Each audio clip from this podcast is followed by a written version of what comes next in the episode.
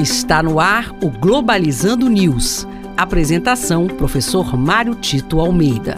Para você que está ligado na Rádio Nama FM, Globalizando News no ar. Eu sou o professor Mário Tito Almeida. E eu sou Pablo Silva. Pablo Silva faz parte da equipe do programa Globalizando Acadêmico do segundo semestre de Relações Internacionais e ele também faz parte desse programa cujo interesse é levar para você o que acontece no mundo e como isso tem como consequência aqui na nossa região. Quer ficar por dentro mais um pouco? Basta seguir nossas redes sociais, né, Pablo? Sim, você pode estar acompanhando a gente no Instagram e no Twitter com P Globalizando e no YouTube com Programa Globalizando. Você pode nos acompanhar também no Spotify, no Deezer, no Apple Podcast, no Google Podcast, sempre programa Globalizando.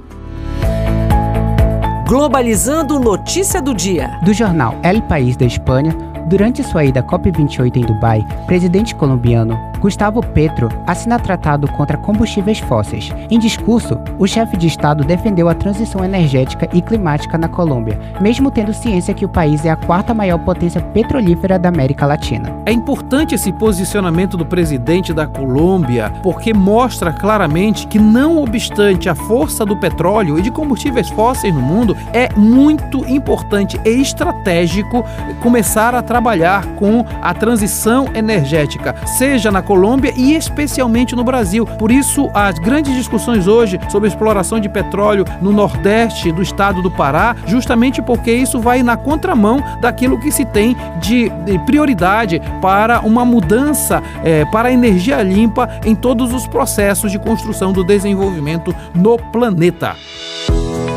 Globalizando. Fique por dentro.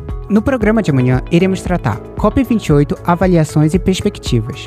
Dentre as principais decisões tomadas na COP28, destaca-se a doação de 420 milhões de dólares para um fundo monetário, cujo objetivo é apoiar os países que mais são afetados pelo aquecimento global. Além disso, espera-se da COP29 e da COP30 que os países se disponham a diminuir cada vez mais os usos de combustíveis fósseis, tema que já é discutido atualmente na COP28. E este foi o programa Globalizando News de hoje. Sou o professor Mário Tito Almeida e você pode mandar sugestões de temas pra gente através das nossas redes sociais, né, Pablo? Sim, você pode estar acompanhando a gente com P Globalizando no Twitter e no Instagram e com o Programa Globalizando no YouTube. Pablo Silva, muito obrigado por ter estado comigo nesta semana aqui no programa Globalizando News. Eu que agradeço, professor. E não perca então amanhã, aqui na Rádio Nama, nove da manhã, nós vamos falar sobre COP28, avaliações e perspectivas. Rádio Nama FM 105.5, o som da Amazônia. Tchau, pessoal. Globalizando News uma produção do curso de Relações Internacionais da UNAMA.